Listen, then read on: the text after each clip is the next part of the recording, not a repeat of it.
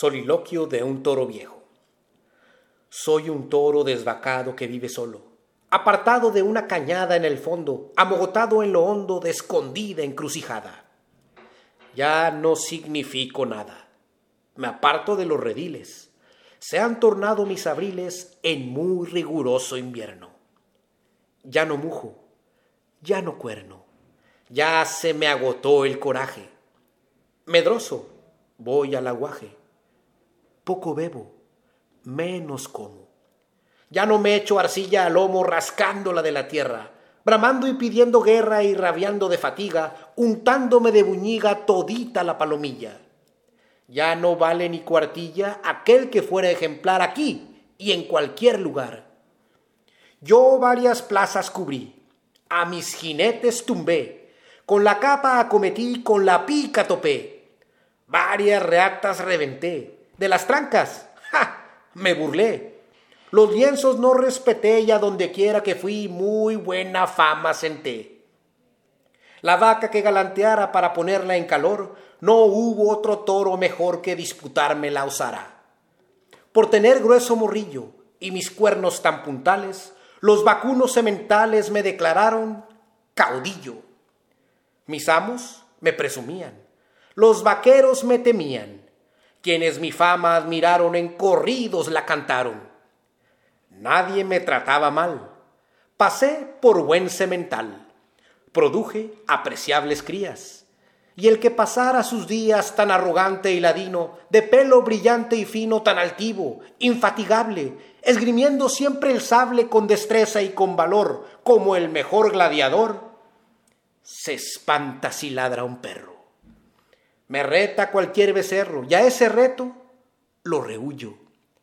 Ya se me acabó el orgullo. Perdí aquella vanidad que nunca fue necedad. Sin de fuerza hacer alarde, cuando allá, de tarde en tarde, siento que el cuerpo me pide poner una vaca en gesta. La requiero y me detesta. Y con desdén me despide sintiéndose hasta molesta. El tiempo es inexorable no da vigor perdurable. Mis astas se resecaron, mis pitones se astillaron. Aunque en rico pasto agosto, cada día estoy más angosto, inútil, menos pesado. Ya me siento muy cansado y con dificultad camino. Mas calma mi destino un detalle siempre grato, ver pendiente mi retrato con grande satisfacción en mi gran generación de tal placer no me privo. Es mi único lenitivo, con satisfacción lo digo y por ello a Dios bendigo. Cuando apartan las vaquillas, blancas, pintas, aguilillas, propias para el apareo, tan robustas y coquetas, melancólico las veo y me relamo las jetas. En ellas mis ojos fijos, admitiendo en mis secretos, que las fecunden mis hijos, mientras que crecen mis nietos. Ahora en tiempos de fríos, recorriendo los vaqueros todititos los criaderos, a unos compañeros míos cortaron de sus vacadas, y arriando de sus majadas condujeron al corral. Ahí dijo el caporal, que por tanto haber vivido no cumplían su cometido. Procedamos a castrarlos, a la engorda incorporarlos, y antes de los fríos de enero mandarlos al matadero. Si con ellos me acotejo, soy de su edad o más viejo. De escapar no encuentro medio y no tengo más remedio que que correr la misma suerte. Castración, engorda y muerte.